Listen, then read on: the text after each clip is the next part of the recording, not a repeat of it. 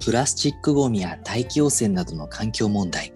消費者の多くがその現状を知るようになった今、企業にとって環境への取り組みの有無、またその深さが消費者の行動、商品の売り上げを左右するようになってきています。しかし最近では人材採用、人材獲得においても環境への取り組みが重要な要素になりつつあるようです。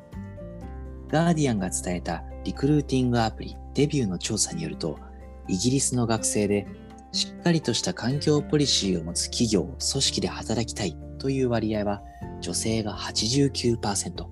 男性も80%と非常に高い数値となりました。また、イギリス政府が2018年に実施した意識調査によると、グリーンエコノミーに携わりたいと考える18歳から24歳の Z 世代は60%に達したことが判明。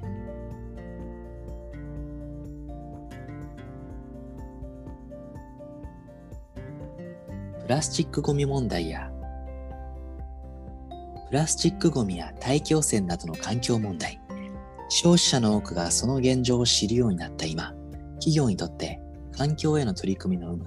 またその深さが消費者の行動、商品の売り上げを左右するようになってきています。しかし最近では人材採用、人材獲得においても環境への取り組みが重要な要素になりつつあるようです。ガーディアンが伝えたリクルーティングアプリ、デビューの調査によると、イギリスの学生でしっかりとした環境ポリシーを持つ企業、組織で働きたいという割合は女性が89%、男性も80%と非常に高い数値となりました。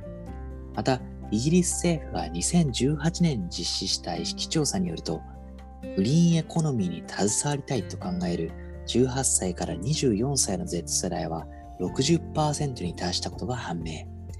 強力な環境ポリシーを持つ企業、または環境保全に直接関わる産業、企業で働きたいという Z 世代は非常に多いことを示しています。この傾向はイギリスだけでなくグローバルでも確認できます。デルが2018年8月から9月、世界17カ国。1万2000人以上の Z 世代を対象にした調査では、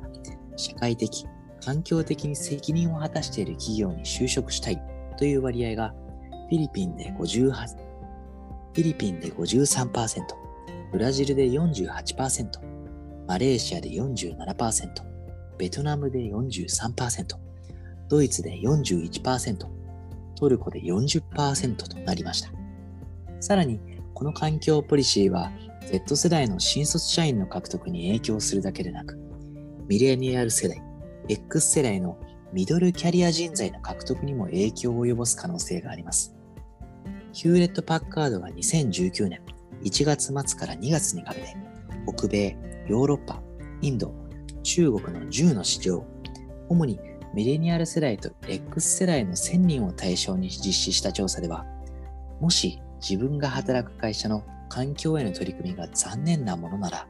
そのことをグラスドーなどの企業レビューサイトに書き込むという回答が全体で39%に上りました。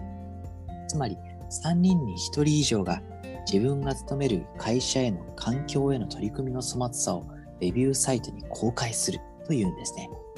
また、会社が環境への取り組みを実施していない場合、転職を検討すると回答した割合は、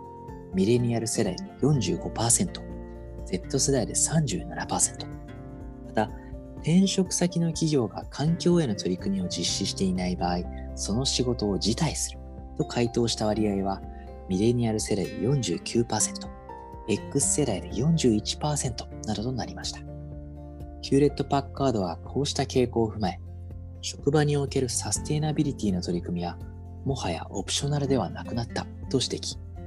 企業の環境への取り組みの欠如は、企業の信頼性や評判を損なうリスクを高めると警告しています。しかし、これは裏返せば、環境への取り組みを促進することで、レピュテーションを高め、ビジネスを拡大させる機会と捉えることもできます。実際、イギリスの非営利組織 CDP が2014年に発表した調査レポートでは、アメリカの株価指数 S&P500 に名を連ねる企業のうち、環境への取り組みを事業戦略の中核に落とし込み、環境保全などで積極的な活動を見せている企業は、そうでない企業に比べて ROI が18%高くなる傾向が明らかになりました。また、事業活動による二酸化炭素排出量を公開していない企業と比較すると、環境への取り組みに積極的な企業の ROI は67%も高くなったそう。リスク回避か、それとも機械創出か。いずれにせよ、環境への取り組みが今後のビジネスで必須のキーワードとなることは間違いないでしょう。